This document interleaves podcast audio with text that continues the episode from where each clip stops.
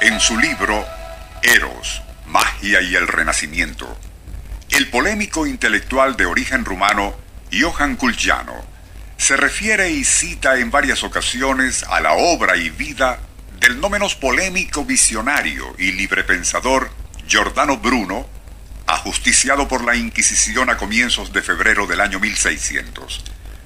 Según lo relata Culciano, en 1595, y ya prisionero del Santo Oficio en Roma, Bruno obtuvo permiso para utilizar el principio de la cámara obscura en su calabozo.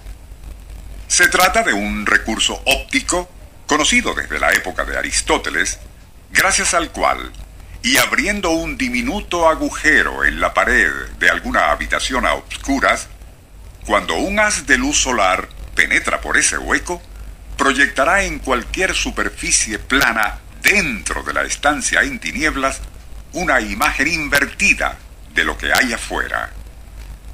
Bruno había dado a entender que pintaría, mediante aquel sistema y en una de las paredes de su calabozo, el paisaje en las afueras de la cárcel.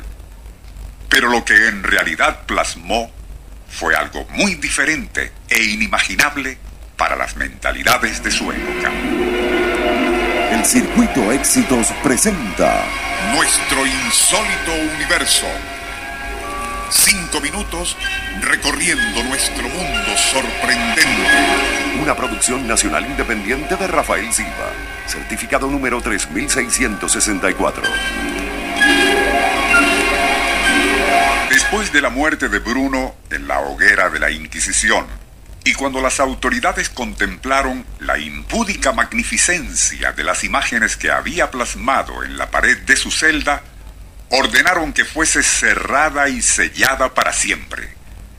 Y así permaneció, hasta que unos 30 años después, cierto personaje de gran prestigio obtuvo permiso para examinar aquella obra plasmada por Bruno, no con pinceles, sino rayando con afilados buriles a láminas de peltre que previamente había cubierto con bitumen de Judea.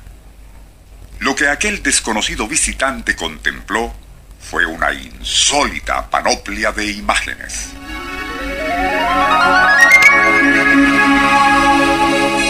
Extraños paisajes lunares, seres no menos equívocos, de contexturas iridiscentes y filamentos arácnidos suspendidos como anémonas oceánicas sobre promontorios metálicos.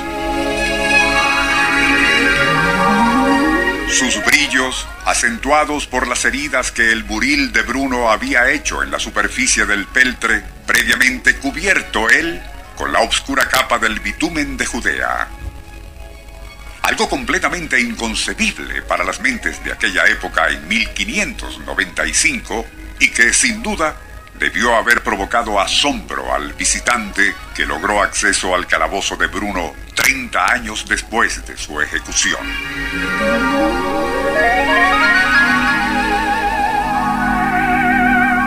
Se ignora si después de haber visto aquello, ese personaje tuvo algo que ver con la presunta destrucción de los inquietantes diseños realizados por el prisionero.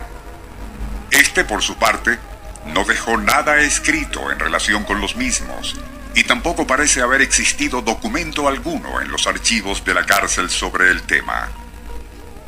El propio Johann Kulciano, aparte de la fugaz referencia que hizo en su libro Eros y Magia en el Renacimiento, no volvió a mencionarlos, pero el tema en sí sigue despertando interrogantes entre estudiosos de la vida y obra de Giordano Bruno.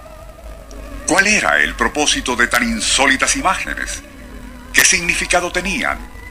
Por otra parte, ¿quién pudo haber sido aquel misterioso visitante que tres décadas después de la muerte de Bruno obtuvo la autorización negada a muchos para visitar el calabozo que contenía los diseños?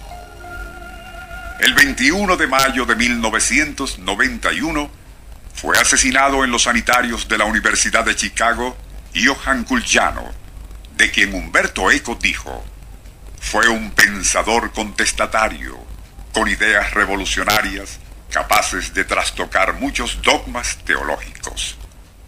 Quizás su muerte, como la de Bruno, se debió a esas posiciones ideológicas tan incómodas.